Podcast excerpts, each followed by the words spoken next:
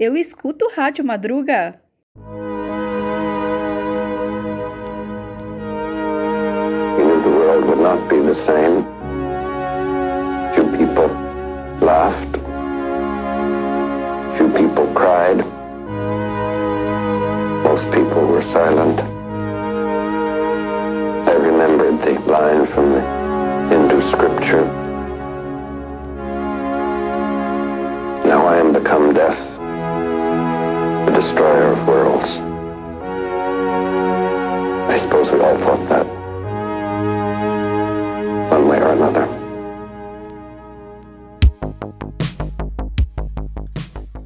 Fala aí pessoal, sejam bem-vindos a mais um episódio do Rádio Madruga.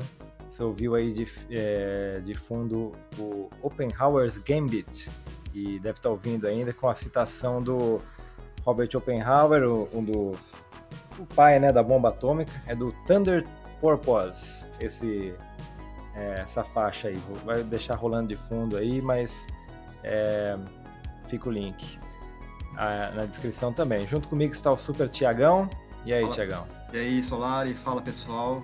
Vamos aí para mais um Rádio Madruga. Esse é o de número 5, certo? De número 5, isso com um tema muito divertido, assim, cheio de flores e, e- e rosas, Exato. que é a bomba atômica, né?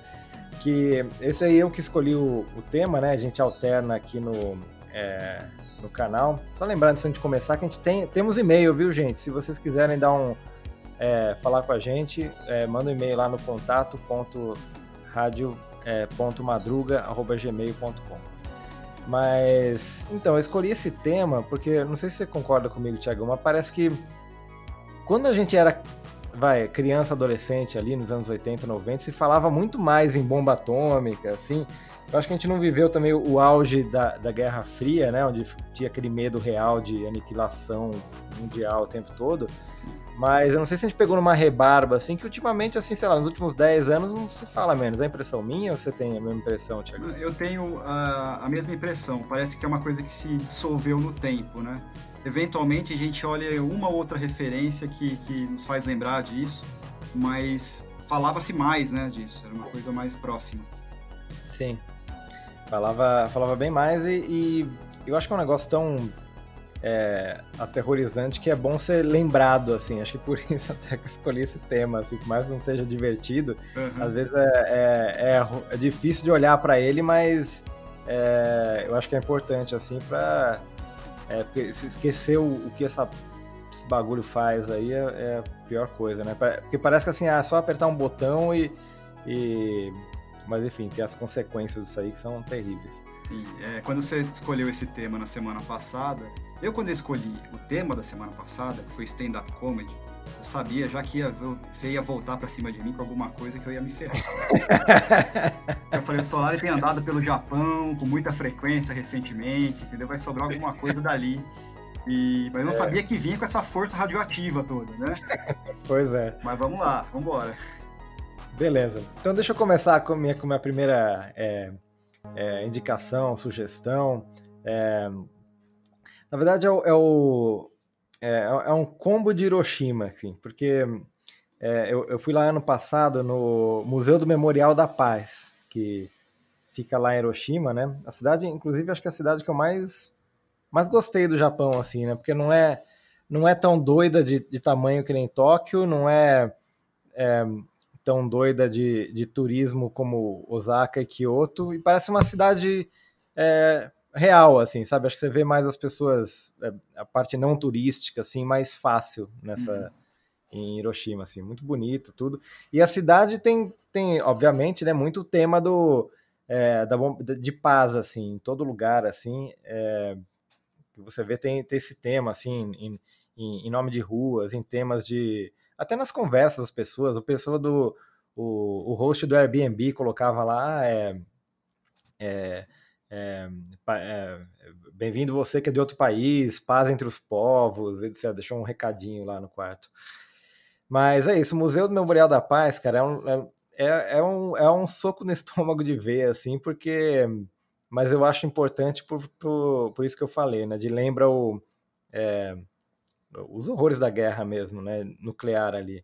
porque mostra mostra o impacto assim do que, que foi na cidade, tem, tem aquele domo ainda é, recriado, e daí, cara, você passa num, num, num corredor, Tiagão, uhum. e, e daí é foto do pessoal ali, pele queimada, é, tipo, brinquedinho que sobrou, assim, de, é, de criança, é, um monte de dado, cara, vai todo mundo quieto, assim, sabe? Geralmente, lugar turismo, todo mundo quer, quer tirar selfie, fazer as coisas. Tem uns malucos que, que também lá faz isso, mas é, é muito mais um você fica aquele nó no. no... É mais uma coisa, é. Uma, tem uma sensação mais ritualística, né? Passando por um sim, lugar desse. Sim. Né? É. é. bem assim de lembrar, assim, nossa, na, na hora que tem um, é que tem um, toda uma praça lá, né, que, do lado do museu, que também é isso, tem um memorial das crianças lá, eu, aí eu não aguentei e chorei, porque uhum. é, é triste demais mesmo. De... Sim. Mas, e, e queria juntar nesse combo é, o livro Hiroshima, do John Hershey. Chegou a ler esse livro, Tiagão? Na faculdade. Foi um dos é, livros né? indicados ali, né? Junto Sim. com os bons livros de reportagem, né? Era esse, era o A Sangue Frio, né? Do Truman Capote, mas o Hiroshima estava é. entre eles, sim. É. Sim. E... Enfim, ele, ele, ele, ele entrevista seis sobreviventes da bomba atômica, eu acho que um pouco após ali a detonação, e depois 40 anos. Então ele pega, tipo, 40 anos depois, né? Pega o... É, é, o relato de é, imediato ali de como foram os primeiros momentos e, e depois é, é, enfim depois alguns não sobreviveram né fala, fala bem do, do impacto da radiação e do é, porque é. teve isso, né? Teve aquele número absurdo de gente que morreu direto, diretamente com o impacto da bomba, e teve uma série de pessoas que, que foram morrendo, né? Logo depois disso, durante os próximos dias seguintes e aquelas que é, receberam toda aquela radioatividade e se tornaram vítimas também por meio de doenças, né, cara? Sim, sim. Inclusive, o, o, o meu segundo combo aqui é o é o, o Game Pés Descalços, né? Mas na verdade é uma, é uma versão que eu comprei lá no, no Museu Memorial da Paz, que é uma versão condensada desse é um mangá do Keiji Nakazawa, Sim que ele mesmo é um sobrevivente da bomba e, enfim, é um mangá com, é, comprido aí, e, mas aqui é uma versão condensada bilíngue, bem, bem bonito, inclusive, mostra, tipo, é, ele sobrevivendo ali no... E, e o, que eu, o, que eu, acho interessante é que mostra também o, é, o lado da o lado japonês, tipo, da responsabilidade japonesa das coisas, porque ele critica muito, o pai dele era completamente anti-guerra, assim, né? Sim. E era visto como traidor, tal, a polícia batia nele. É, então ele fala até no final, assim, que ele, que ele, ele deixou... É, ele foi um sobrevivente da bomba, né? Mas ele ficou muito, muito, algumas décadas sem nem mencionar no assunto, até porque no Japão tinha muita, é, muito preconceito com o sobrevivente da bomba, tinha tipo aquelas é, teorias de que era contagiosa, a. A, enfim, a, as doenças de, de, é, derivadas da radiação. Tá? E daí, quando ele fez, lá pelos anos 60, foi tipo num, num, num jato de criatividade, assim, né? É. Mas ele fala muito isso, que ele, que ele fez até para pressionar o governo dos Estados Unidos e do Japão para se responsabilizar pela, pela guerra, assim. Exatamente, ele critica toda aquela pressão que o regime militarista japonês fazia sobre as pessoas, né? De que, assim, está alinhado com eles ou você é um traidor, né? Como, como, como você disse, né? E, e sem isentar os americanos também, né? Pela, pela, claro. pela utilização da, da bomba atômica. Ele... É aquela coisa, né? É. Porque o, o, outro tem culpa no cartório não quer dizer que, que, que isenta um lado, né? É aquela uhum. coisa, tem que responsabilizar os dois por que cada um fez. É, o personagem, né? O Gen, ele, ele é um alter ego, né? Do, do Nakazawa, né? Uhum. E é um personagem que ele desenvolveu a partir das memórias dele e de depoimentos que ele colheu também durante a criação, o processo de criação do, do, do mangá, né? Que foi, ele foi publicado originalmente é, por uma revista adolescente japonesa. É, a Shounen. No, isso, no começo dos anos 70. E depois ela foi organizada em 10 volumes né? E aqui no Brasil, a primeira edição só veio sair em 99, cara, da, uma edição da Conrad, que se eu não me engano, ela era dividida, eles condensaram em quatro livros, mas depois em outras edições já tem essa, essa versão dividida em 10. Ah, eles lançaram em fascículos também, em edições menores. É, Não menores, é, livrinhos menores, né? É, porque a, a gente, é, o spoiler, né? A gente acabou escolhendo, descobrimos que escolhemos o mesmo tema, mas, mas é bom que a gente divide, né, Tiagão? Que Sim, a sua sim. sugestão ia ser. é, você- mas você acabou vendo o, filme, né? Exatamente. É, o, esse mangá, ele, ele desencadeou aí versões para diversas plataformas, né? Tem vários filmes é, baseados no mangá, tem séries, e tem até uma ópera, Solari, fiquei sabendo. Nossa. E, e aquela coisa, né? Daquele meu lado tiozão, né, cara? No fim do ano passado, eu tava querendo dar um presente de Natal pro meu irmão, eu passei na, numa livraria e vi um DVD com um anime do, do Gen Pés, de, Pés, Pés Descalços, né? Eu falei, pô, deve ser bacana. Peguei e comprei o DVD para ele. É óbvio que ele não vê DVD mais, né? E ficou lá no, no canto. É, acho que ele não viu até hoje. E até eu liguei para ele, falou, me empresta, por- porque eu quero ver para fazer a próxima edição do Rádio Madruga. Ele falou, cara, meu irmão tá mudando de apartamento, eu tô de mudança, tá dentro de uma caixa. Mas por sorte eu dei uma pesquisa, uma pesquisada no YouTube e alguém jogou lá.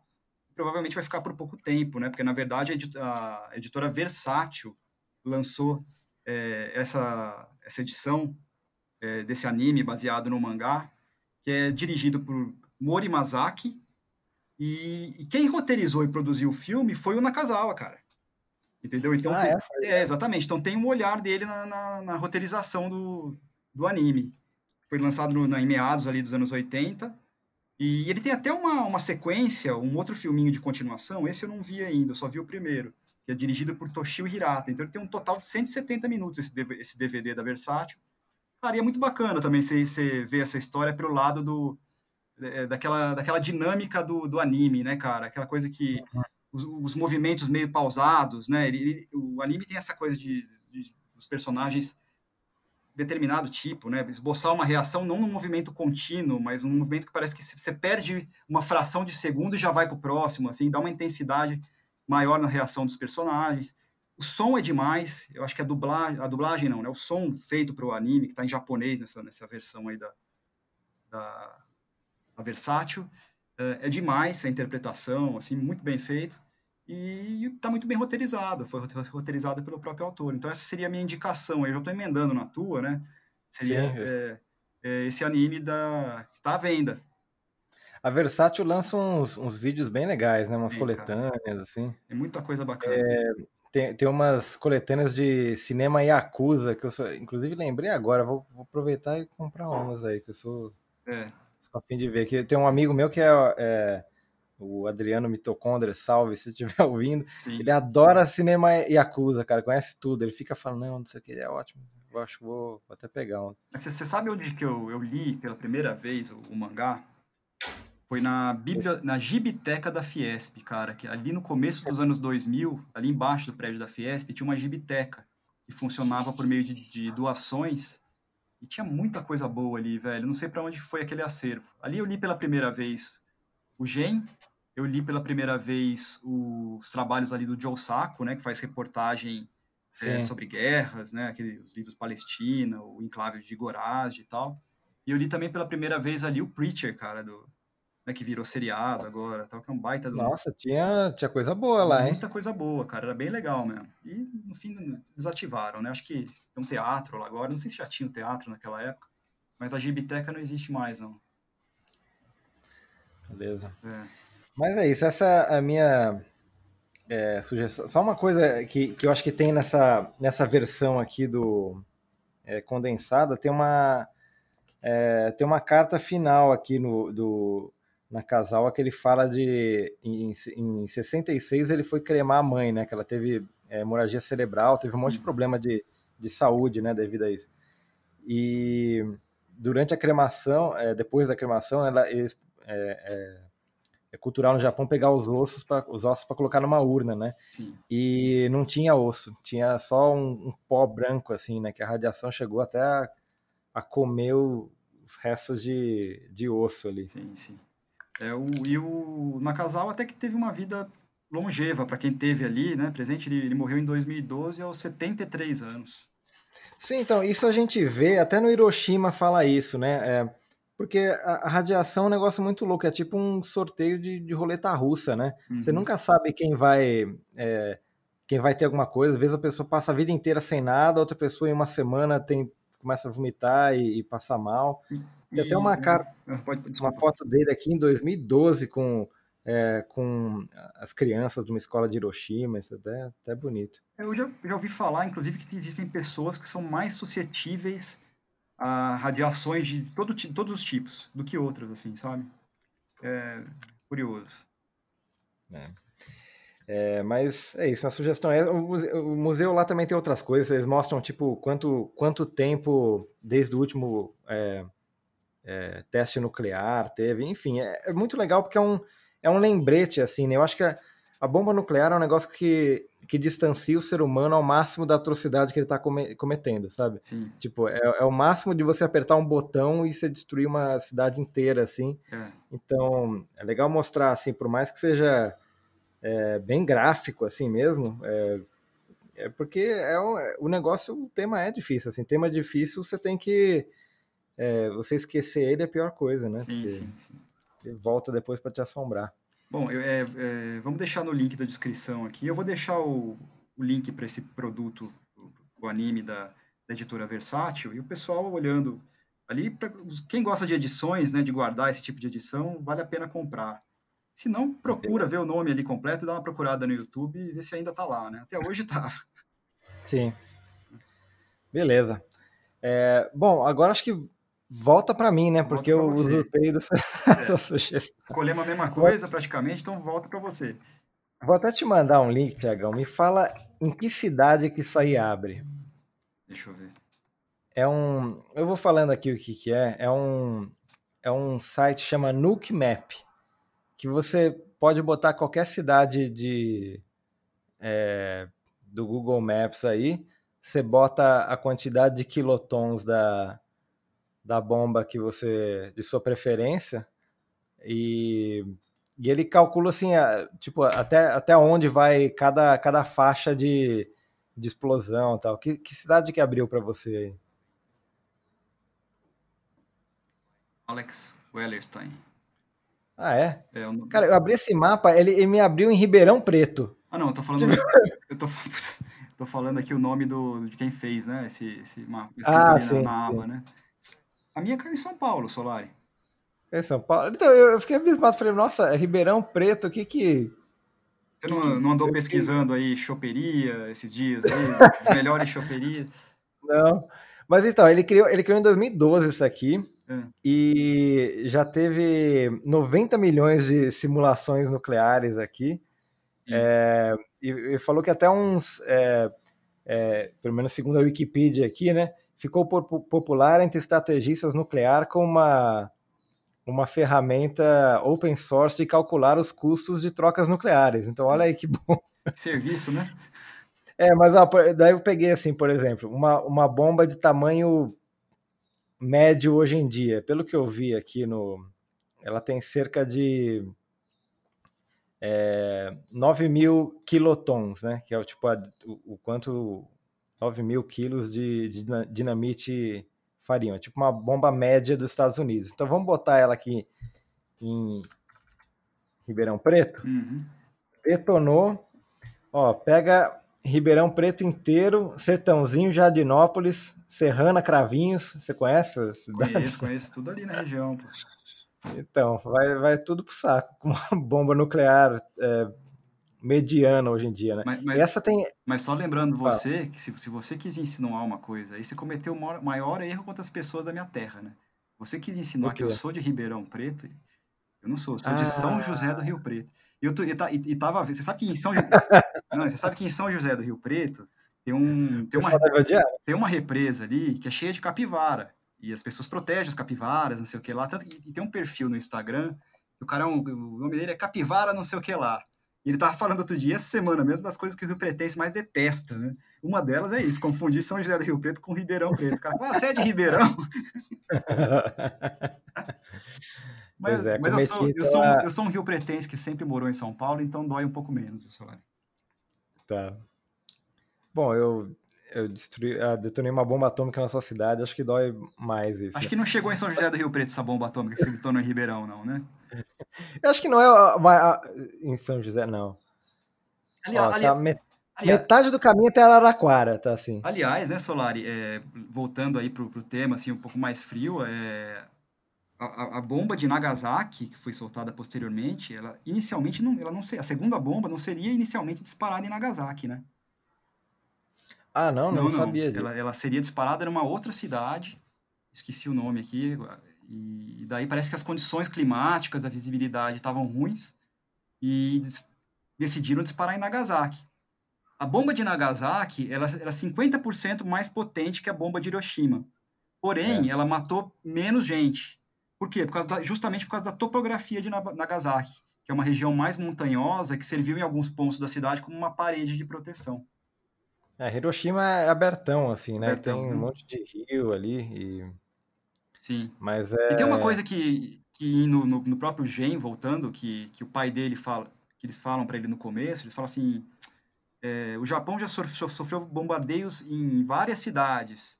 É estranho que Hiroshima nunca tenha acontecido nada, né? E quando É, aconteceu, pessoal- aconteceu a coisa mais devastadora de todas. Né?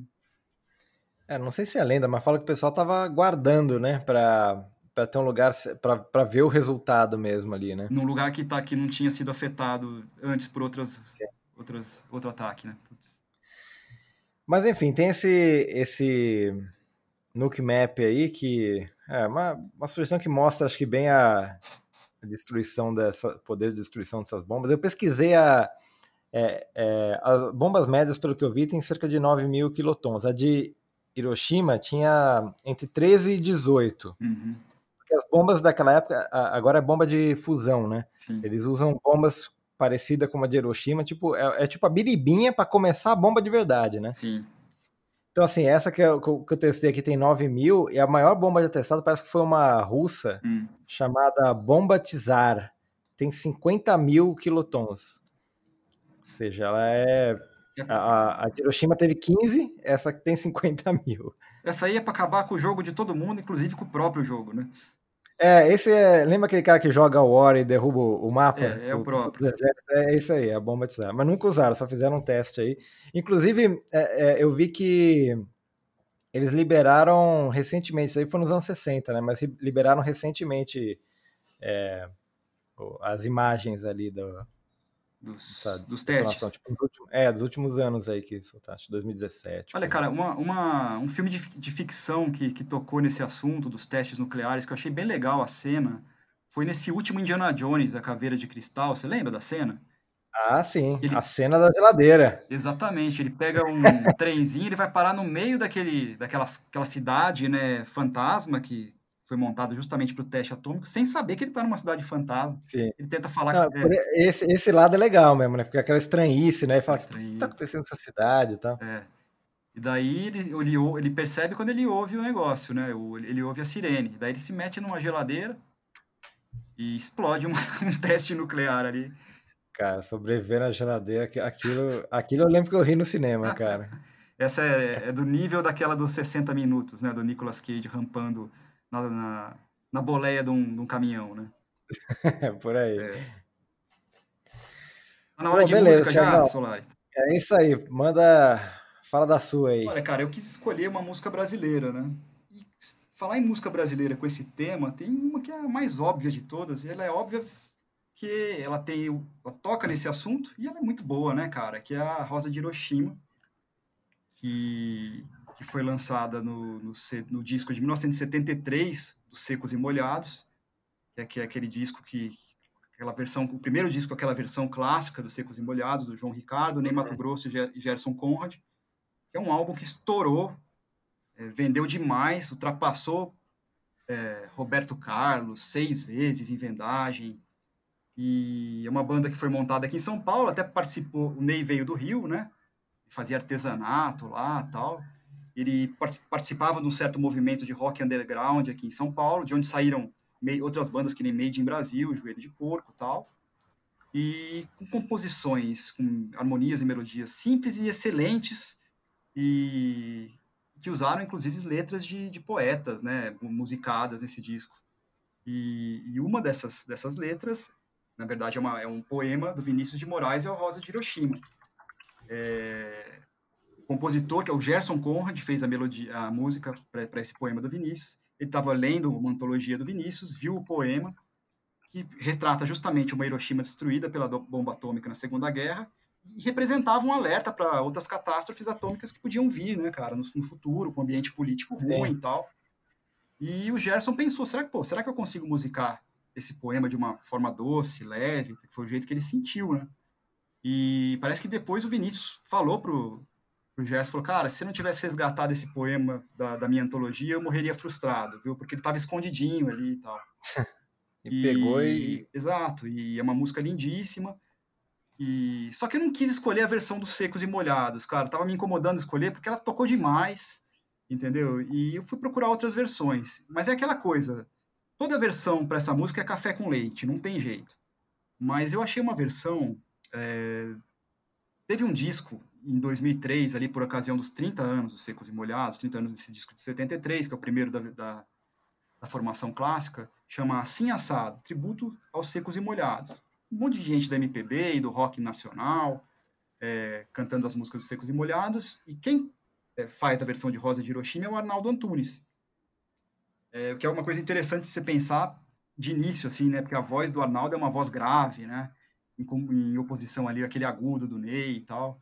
E ele fez uma versão eletrônica bem interessante de, base nessa música. Mas eu, eu queria saber, assim, se, se fazia... Por que, que ele tinha escolhido essa música? Se fazia sentido o Arnaldo ter escolhido é, Rosa de Hiroshima, exatamente. Cara, eu tava dando uma olhada aqui, o, o Arnaldo, ele é um cara muito ligado em usar temas da ciência nas composições dele, né? É, e no caso, falando da, que a bomba é uma tragédia humana, mas a, nesse, pensando nesse sentido, mas a tecnologia, se você analisar friamente, é um fato científico, né? Então, pensando nesse lance da ciência...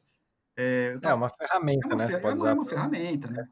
É uma tecnologia. É, a Fundação Oswaldo Cruz, na, ali no site deles, na Biblioteca Brasiliana, tem uma área de divulgação científica que eles dão algumas. Eles falam um pouco sobre a divulgação científica em diversos meios artísticos de, de comunicação, tipo artes plásticas, carnaval, cinema, imprensa, museus, é bem legal. Na parte de música ali, eu dei uma pesquisada nas músicas que tem do Arnaldo, com esse com tema de. Você pode relacionar divulgação científica, a área científica, tem, tinha 11 entradas para ele ali. O cara que mais tinha música ali, né? Tinha, por exemplo, é, a Ciência em Si, que é uma música que ele fez com, com o Gil, falando de ciência de uma, uma, forma mais abrangente ali. Tem uma que chama Lente, dele com o Frejá, que brinca com o jogo de imagens e com a confusão causada pelo efeito de lentes. Uma bem legal chama Água, ele fala do, traje, do trajeto que percorre a água desde a nuvem até a bexiga do ser humano. Essa música é com o Paulo Tati, ali do grupo Rumo da Vanguarda Paulistana, né? Eu, e hoje da palavra cantada, né? Aquela, aquela dupla infantil que ele faz com a Sandra Pérez, é bem legal. E isso foi uma coisa. E, e eu achei uma segunda ligação do, do Arnaldo com o poema do Vinícius, A Roda de Hiroshima, numa tese de mestrado, um cara chamado, chamado Nilson Ribeiro Modo.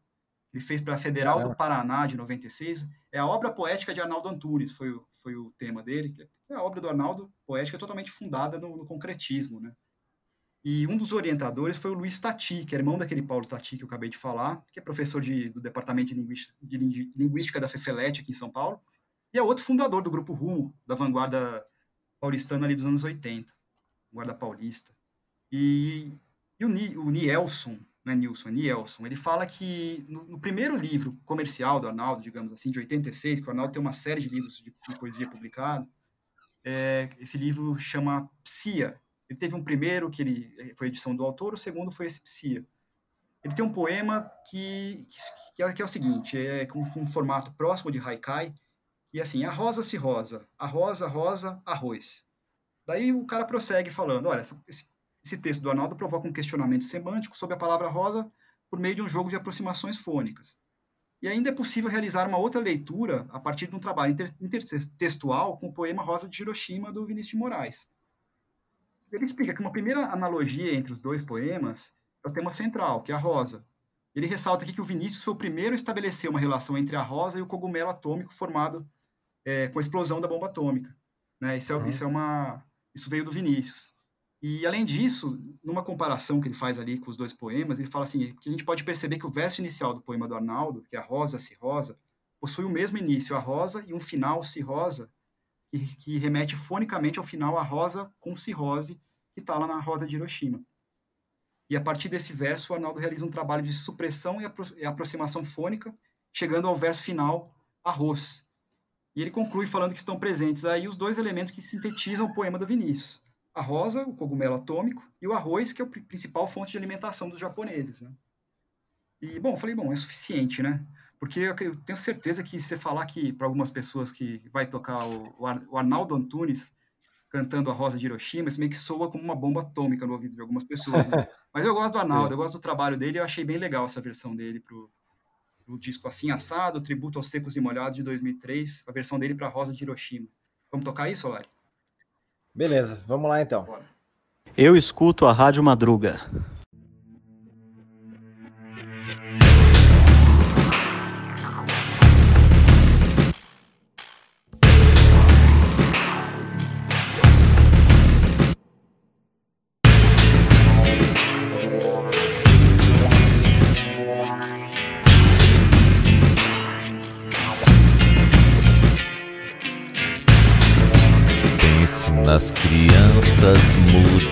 Telepáticas.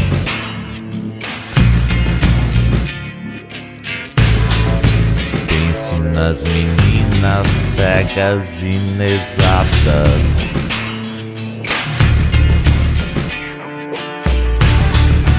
Pense nas mulheres rotas alteradas.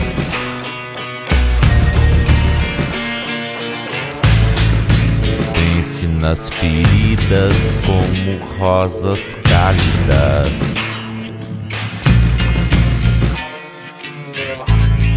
Mas ó, não se esqueçam da rosa da rosa.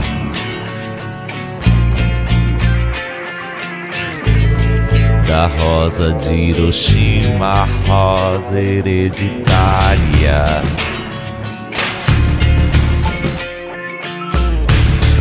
A rosa radioativa, estúpida, inválida.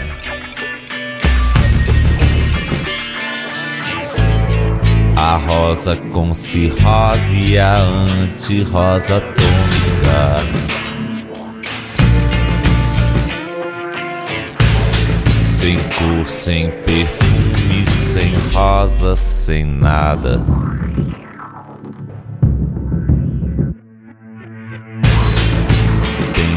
Nas crianças mudas telepáticas.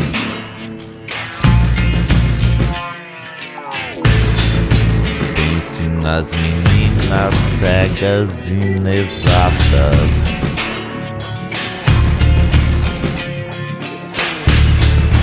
Pense nas mulheres rotas alteradas.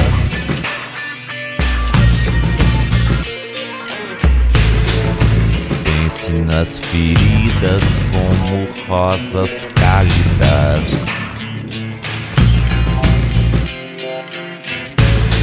Mas ó, não se esqueçam da rosa da rosa.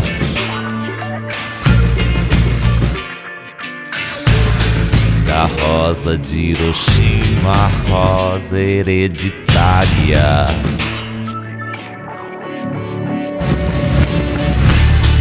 A rosa radioativa, estúpida, inválida.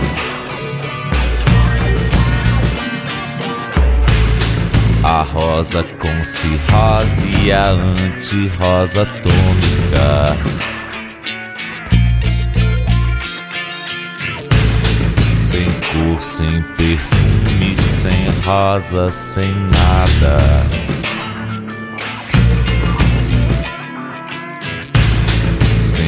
Sem perfume, sem rosa, sem nada.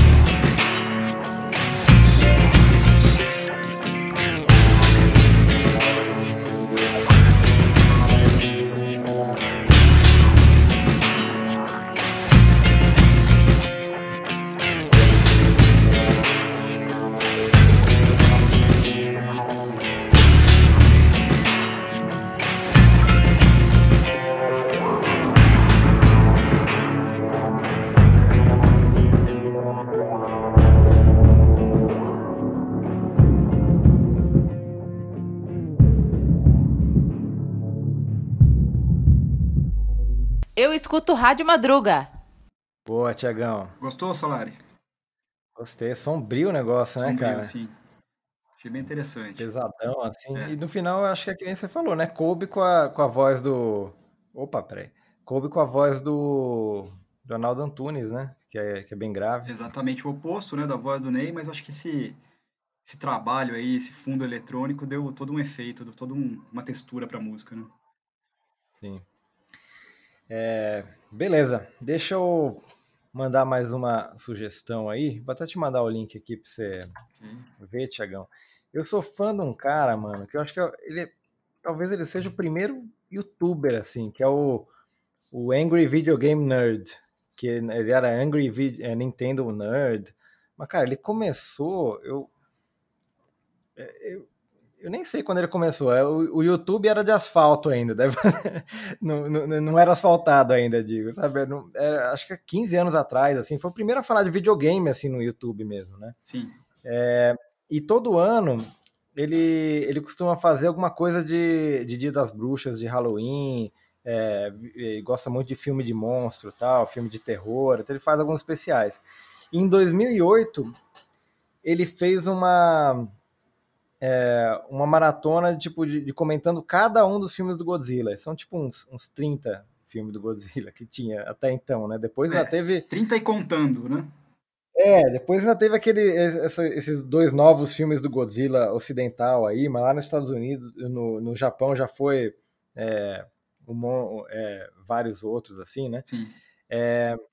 E assim, tem, tem de todas as doideiras, né? Tem, é, tem o Godzilla que tem um filho, tem o Godzilla contra é, o, o Ghidorah, que é um dragão espacial de três cabeças. Daí tem o Mecha Godzilla, Esse- daí tem esse- Godzilla contra Esse Mecha. Godzilla é demais, porque ele tem uma armadura, né?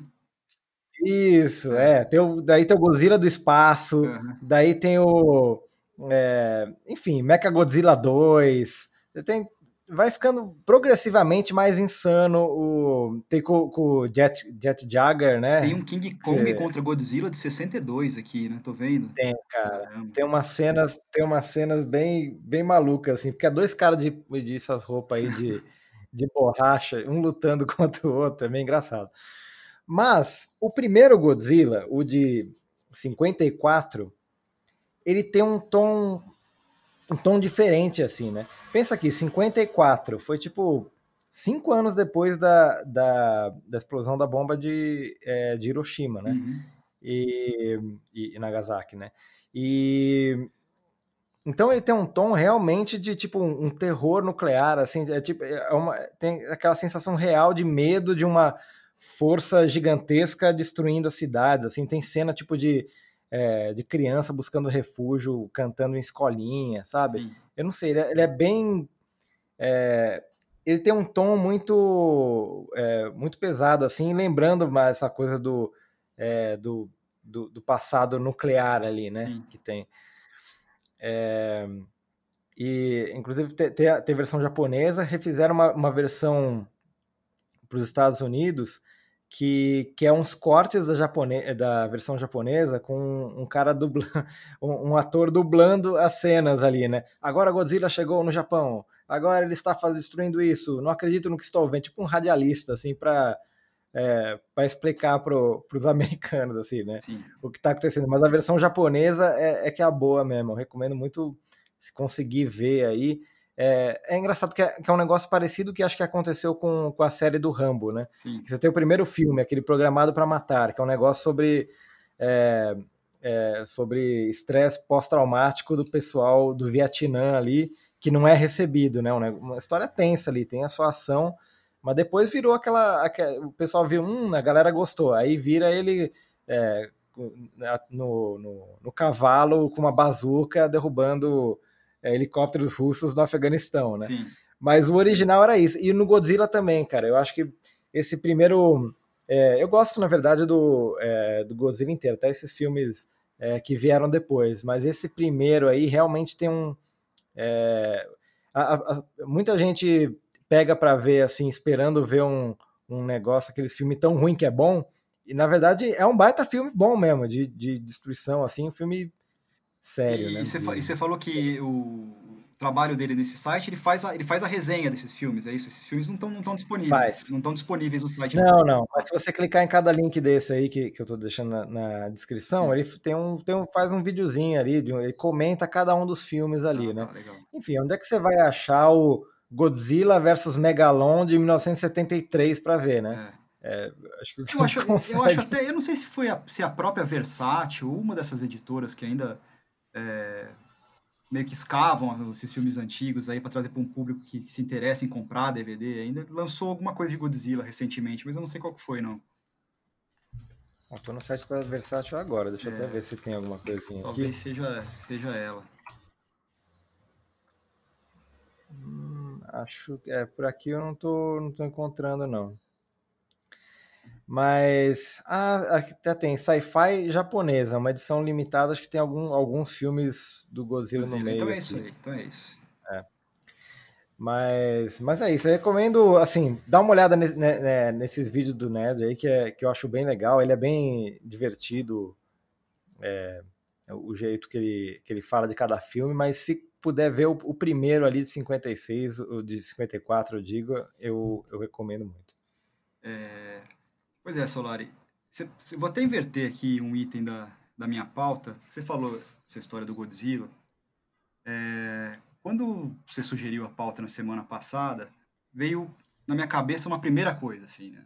Sujeito. Sujeito é o Kazuaki Ta- Tazaka, 49 anos. Nome não diz nada, né? Mas Não, não conheço. Cara, não sei se você lembra que um tempo atrás é, tinha um jogador de futebol da J-League, que também jogou um pouco pela seleção do Japão, que toda vez que pegava na bola, o pessoal falava, contava a história dele. Porque, olha, ele é o sujeito que é descendente de, de- de pessoas que sofreram o impacto da bomba de Hiroshima e teve essa mutação genética, ele não tem pelo, não tinha pelo nenhum, não tem pelo nenhum no corpo. Vez- Ah, eu lembro lembra dele? dele. Todo mundo lembra desse cara. Toda vez que ele pegava na bola. Foi a primeira coisa que me, que, que me veio à cabeça, né?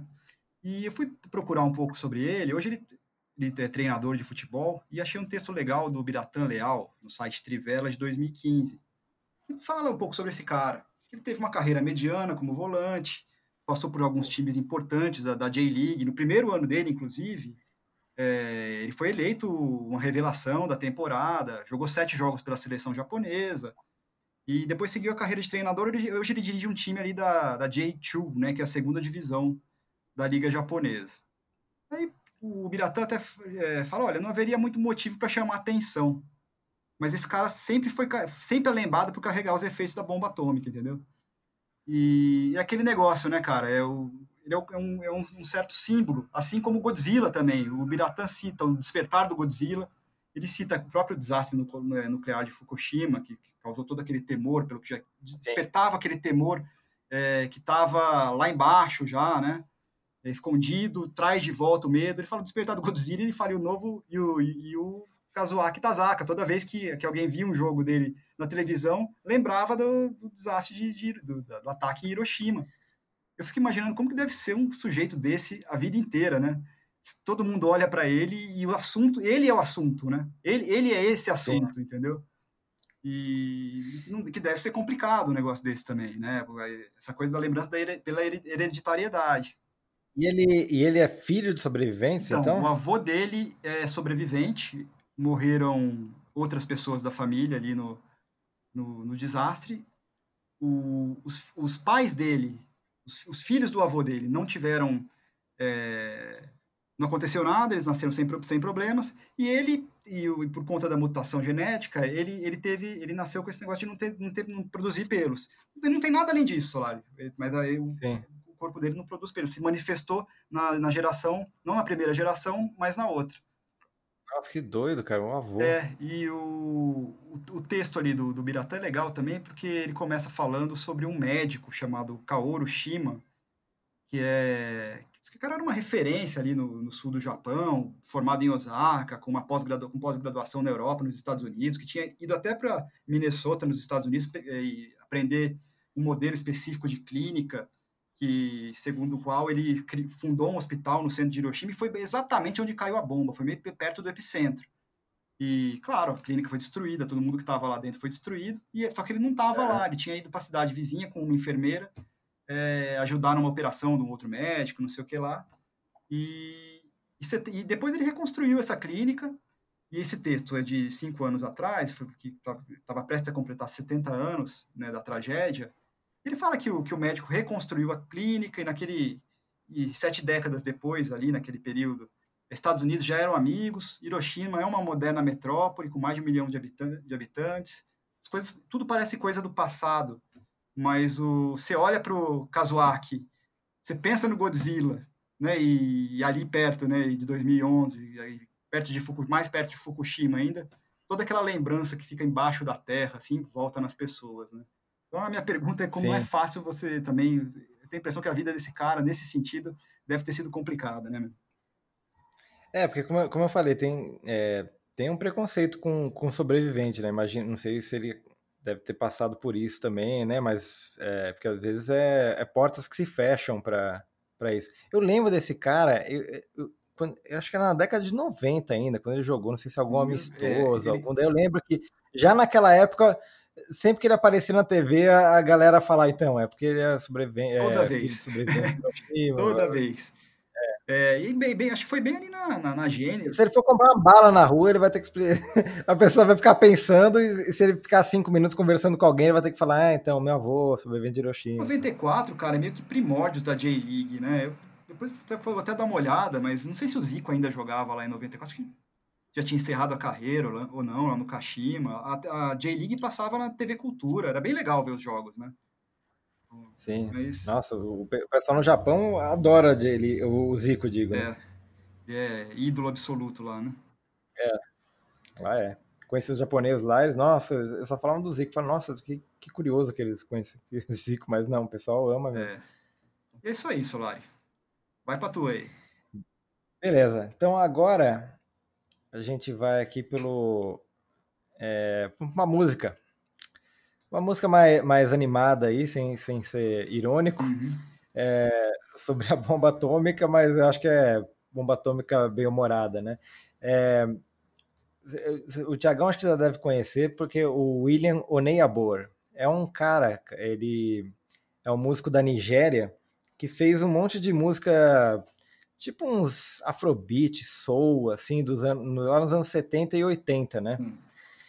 E o cara desapareceu, assim. É, tipo, tem, tem muita música legal mesmo. Vou até colocar um, um, um, um, texto que tem aqui do André Barcinski no blog dele que fala, fala disso.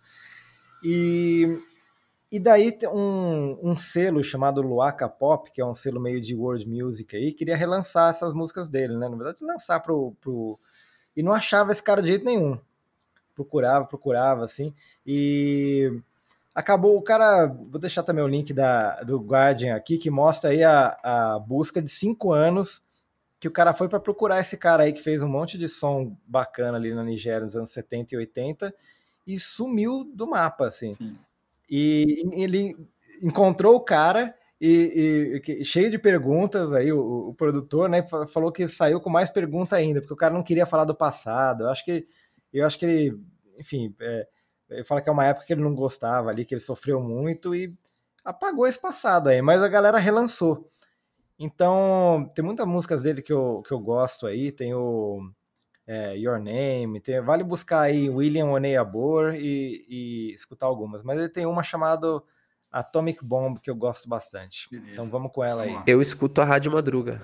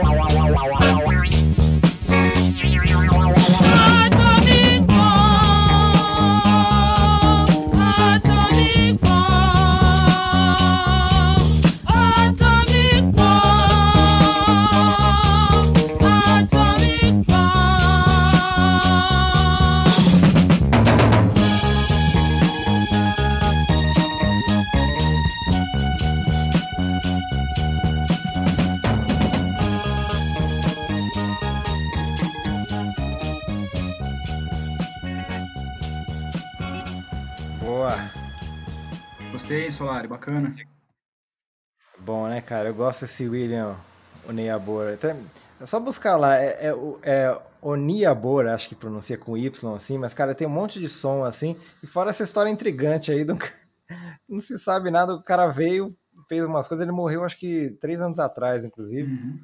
É, e tem umas fotos bem bacanas dele com, com chapelão, com os ternos aí é, tocando, mas recomendo o som dele aí. E o texto do, Bar do Barcinski aí também, né, que você falou. Sim, sim. É muito, muito bom, né? Que fala ah, dessa, dessa busca. Assim. Tem muito é, é, desses casos aí, né? Tem um documentário que eu vi um tempo atrás, que é aquele é, Searching for Sugar Man. Você é, viu isso aí? Foi premiado, né? Sim. É, tipo de um cara que estourou na África do Sul e não sabia nada sobre ele, enfim, daí a busca de. E, e o pessoal da África do Sul achava que o mundo inteiro conhecia o, o, o cara. Sim. E não. Não conheci. E, é. Mas é isso aí, Tiagão. Manda uma sugestão tua agora. É, cara, tem uma, uma organização sem fins lucrativos que foi fundada em 94 em Nova York pelo artista Steven Range, que chama Apex Art. Ela foi feita o objetivo dela né, é a divulgação das artes visuais contemporâneas, que acontece por meio de bolsas, publicações, eventos, exibições. E agora, em outubro passado, né, em referência aos 75 anos da tragédia de Hiroshima e Nagasaki, rolou uma exposição chamada Elongated Shadows, né, Sombras Alongadas, que exposição pequenininha mesmo, é, que em outubro já acabou, mas é possível fazer um, um tour online ali. E com o tema da, da, da tragédia, ela juntou obras de artistas americanos e japoneses que têm alguma ligação familiar com o evento, né? E eu estava dando uma olhada ali na, nos trabalhos que foram expostos e achei interessante o trabalho de um, de um artista japonês chamado Kei Ito. É um cara novo, um cara nascido em 1991. Ele é fotógrafo e artista de instalações, é, que teve um avô sobrevivente ao ataque nuclear de Hiroshima.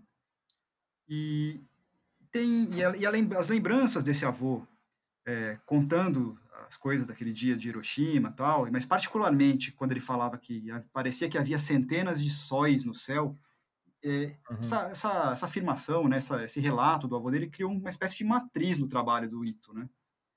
É, conforme ele, ele, descreve no site dele, é que eu coloco na, na, boca dele, porque conceituação artística deixa sair da boca do artista, né? Ele fala, a ideia de visualizar o invisível é algo, algo que venho explorando continuamente em minha prática como artista. Como fotógrafo e artista de instalações, como recupero algo que passou, foi levado de nós ou destruído? Como faço para materializar o medo da radiação e a memória de alguém que amamos?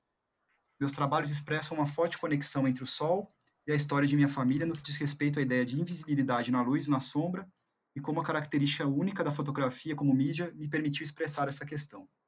Ele usa uma técnica solar que chama impressão cromogênica.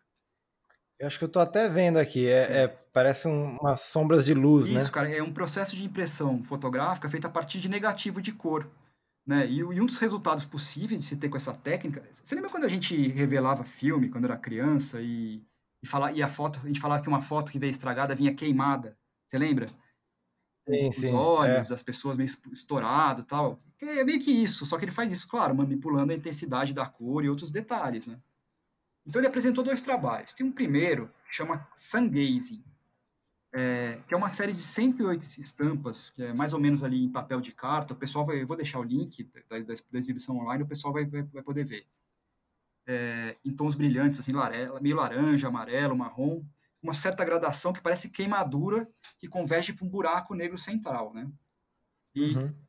e o padrão nessas impressões, é, esse, esse, esse buraco negro central, esse padrão que se repete, é, corresponde à respiração do artista.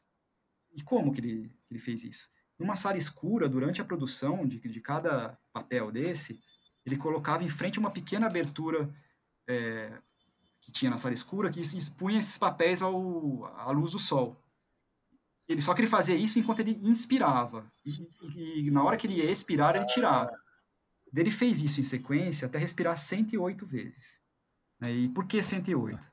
E 108 é um número com significado ritual no budismo japonês. Né? Então, é, Para marcar o ano novo japonês, os sinos tocam 108 vezes. E o significado disso é livrar as pessoas é, de suas paixões e desejos malignos, purificando suas almas. E, além disso, segundo o artista mesmo, o registro das suas respirações é, representa uma espécie de afirmação de sua vida. Né? Ele não apenas compartilhou com seu avô, mas é decorrente dele, que seguiu respirando após a tragédia de Hiroshima. Então, cara, quando você vê a, compo a composição desses papéis, é, dessas impressões, em forma de mural na parede da galeria, dá um efeito bem legal. Porque você vê uma certa diferença desses buracos, né, que respondem... Sim, tem alguns mais escuros, uns pequenos, uns Isso, que estourou mais a luz. E rodeado por aquilo que seria a chama, né, da explosão, né? Então, eu, acho, eu achei, uhum. uma, achei bem interessante mesmo. E tem um segundo trabalho dele ali, que chama After Image Requiem, 2016 que na verdade nessa exposição aí ela, ela é só uma mostragem de uma outra instalação maior que ele fez em colaboração com um artista americano chamado Andrew Paul Kiefer, que é um cara que produz arte a partir de registros sonoros. É, no caso do Kiefer, o avô dele, engenheiro, trabalhou no projeto Manhattan.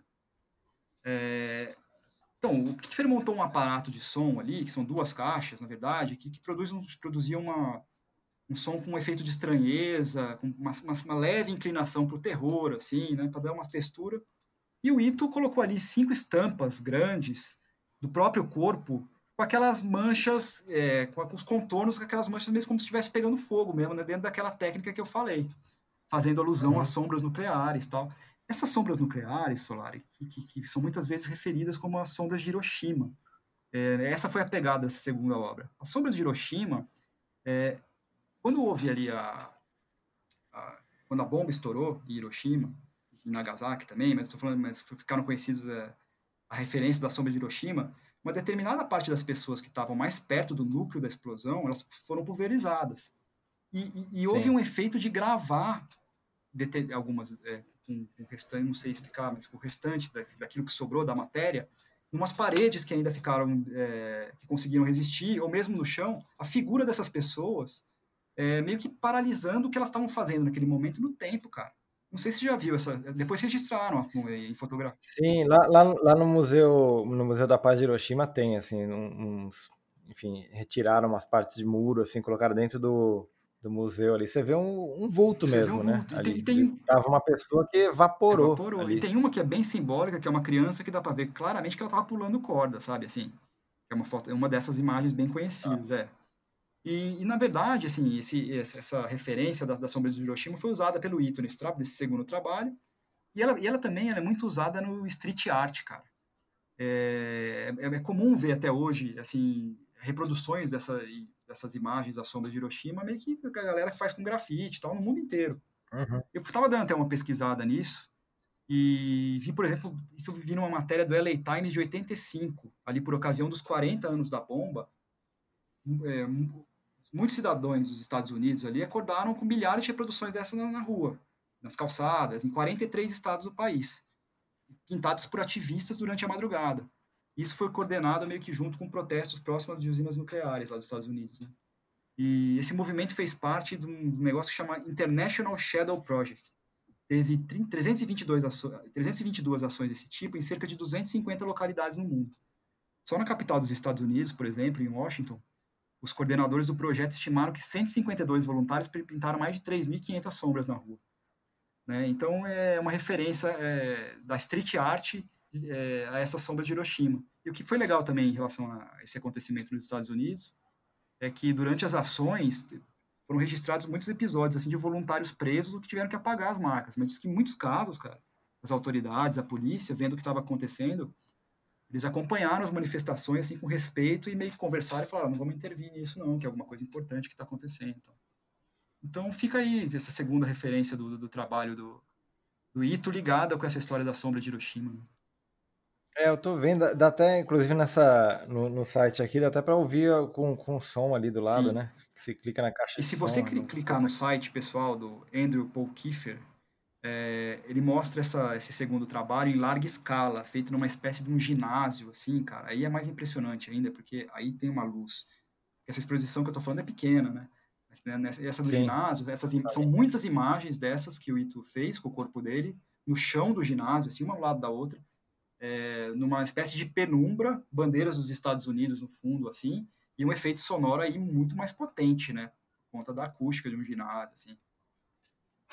Eu posso até deixar o site pessoal dos dois também aqui na descrição. Se pessoal é, bota aí também para. Vou colocar o do tour da galeria e vou colocar o site pessoal de cada um, pessoal. os ouvintes aí do Rádio Madruga darem uma olhada. Beleza, beleza. Bom, vamos lá para a minha última sugestão do dia, pelo menos. É, é um filme, O Doutor Fantástico do Stanley Kubrick. Você já chegou a ver, Faz muito Tiagão? tempo, Solar, mas vi sim. É, filme de 64, é uma comédia aí de humor negro sobre. É, basicamente, um, um general ali americano fica doidão, toma controle da. Não toma controle, porque já tinha controle. Tipo, ele. Fica aquele, aqueles aviões, é, antes de, da tecnologia de míssil, né? Ficavam uns aviões é, americanos e da Rússia perto da, é, das fronteiras ali, que no que der um, um BO nuclear, eles vão lá e, e, e bombardeavam outro país. Então tinha um, um código ali de, é, de emergência para esses pilotos aí que ficavam se alternando no ar receber para ir atacar. E daí um, um general fica, fica louco e, e manda esse sinal aí, né? Uhum. E, enfim, é um, é um filme é, excelente. Assim, tem o Peter Sellers ali com é, uma, umas cenas muito boas ali do, do pessoal. É, um bando de pateta ali no, é no, é, no, no, na sala de guerra ali, né? De uma hora que eles falam, estão brigando, falam, vocês não pode brigar aqui, aqui é a sala da, de guerra, não sei o que. Tem um monte de, é, de humor assim. Uma, uma, cena que eu acho até interessante é que o, chamam lá o, o premier da, da Rússia, Hum. né? Para eles darem aquela conversada, não, é porque é, então é, teve um erro aí que a gente está tentando consertar e, e, e pode ser que a gente bombardeie a Rússia, né? Daí eles acabam descobrindo que os russos têm a ideia de uma bomba tão grande que, que é tipo uma, bom, uma bomba de destruir o mundo Hum.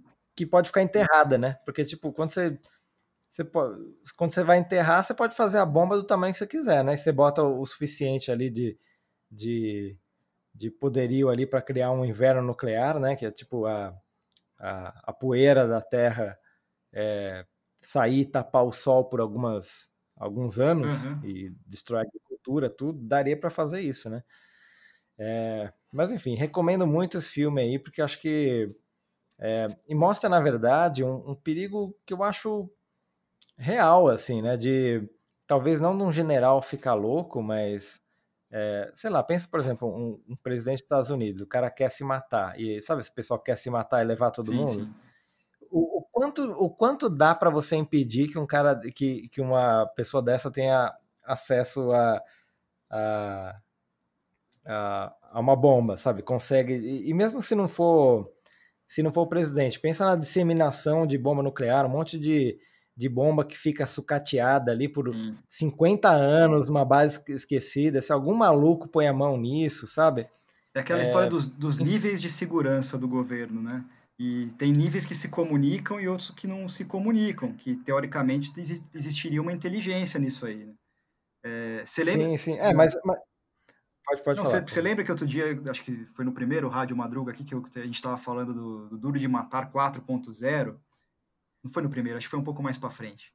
E, e daí, a gente, num certo momento, um sujeito lá que estava lidando com, com o Joe McLean para tentar impedir aquele ataque de hackers, ele recebe lá onde ele estava fazendo as operações dele um grupo do- de, a- de agentes do, do governo dos Estados Unidos falando, tentando tomar conta dos trabalhos e falando, olha, você não tinha acesso às, às informações do que estava acontecendo.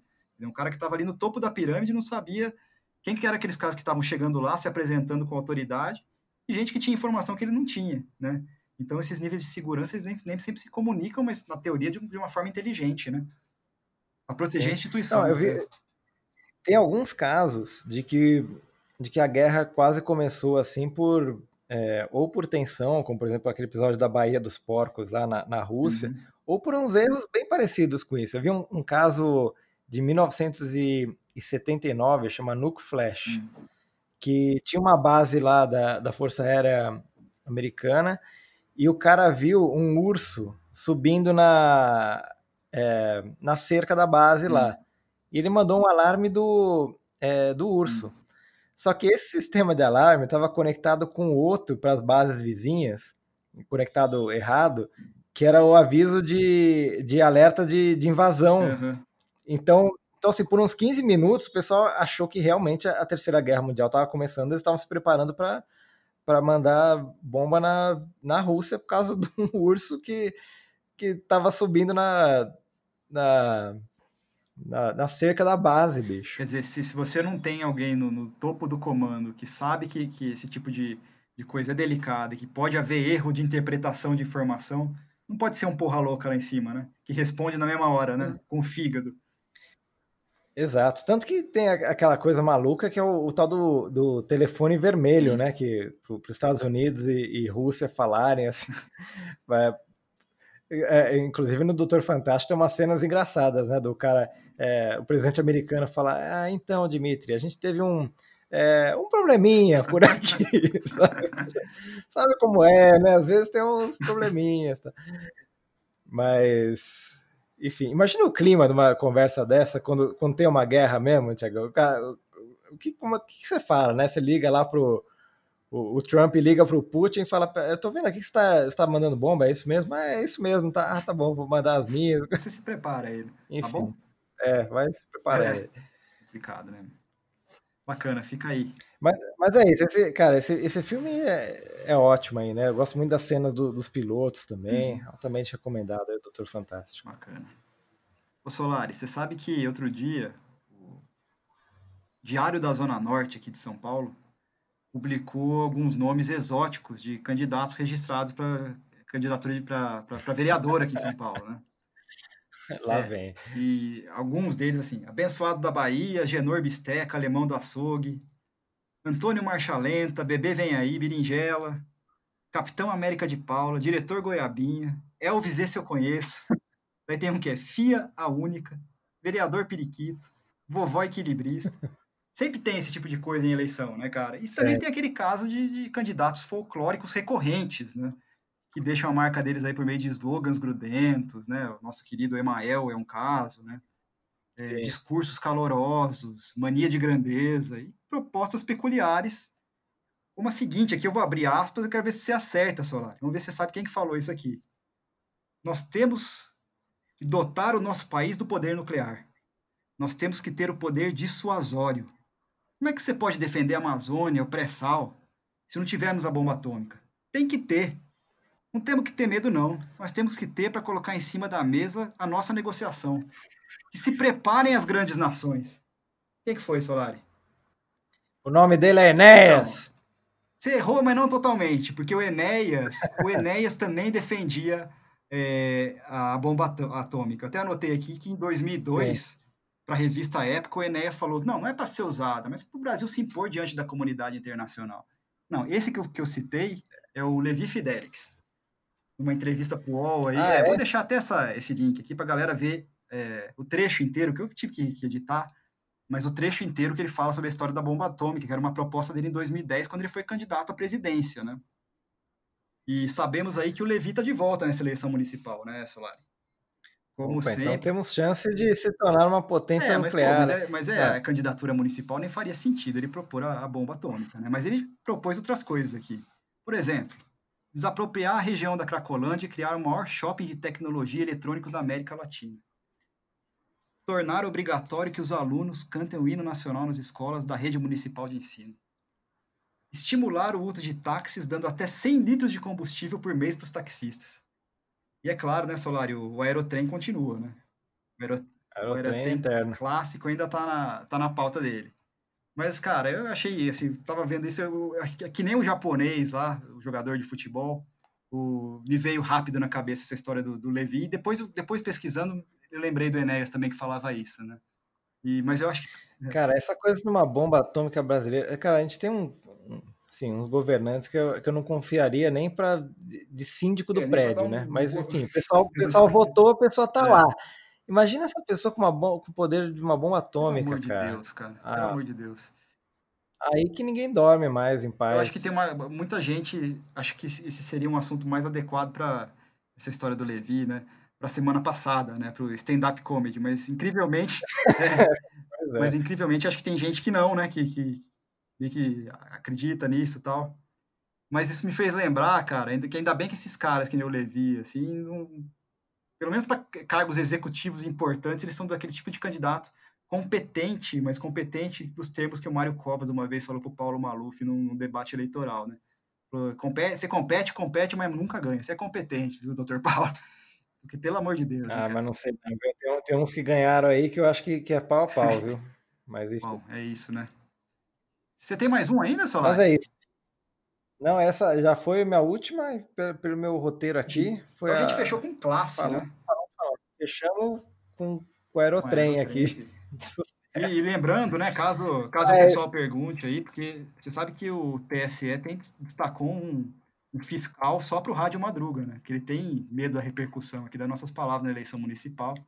E esse, É verdade, tô vendo assim que é, que é 10 é, eleitores únicos, né? Alguns não estão no Brasil, Exatamente. então acho Mas esse, a que... gente avisa que esse programa aqui vai ao ar só na segunda-feira, né, Solar, depois das eleições. Então tá tudo tranquilo. Sim. Beleza, então. E ó, é, agora o Tiagão vai falar a sugestão do próximo programa. E lembrando também que tem o nosso e-mail também, se quiser falar que é, a gente é dois idiota, contato.radio.madruga.gmail.com E dá, o- dá os alô aí, né? A gente não recebeu nenhum e-mail agora, é, por enquanto. Nossos operadores estão aguardando aqui. Então, manda aí o próximo tema, Tiagão. É, É vem. aquela coisa, né? É, semana passada, quando eu, eu sugeri a pauta do stand-up comedy, eu já sabia que eu receberia uma resposta. Mas eu recebi uma resposta radioativa, né? Mas eu não vou contra contra-atacar, não. Eu vou levantar. Cara, po- po- posso, posso fazer um negócio? Cara, eu, eu, fiquei, eu fiquei pensando nisso também, cara. Um dia só de sacanagem pegar um, um, um, um tema completamente tipo sapatos do É. século XVII, sabe? pra fuder direito. É, eu vou levantar a bandeira branca aqui e o tema da próxima semana será Coreia do Sul. Coreia do Sul, legal, Beleza? legal, beleza. Fechado então, Solari. Muito. Já, já, já prevejo K-Pops É, pela, pela frente. é isso aí. Então é isso aí, gente. Muito obrigado aí por acompanhar mais um Rádio Madruga com a gente. É isso aí, pessoal. Até o Rádio Madruga número 6. Abraço. Abraço.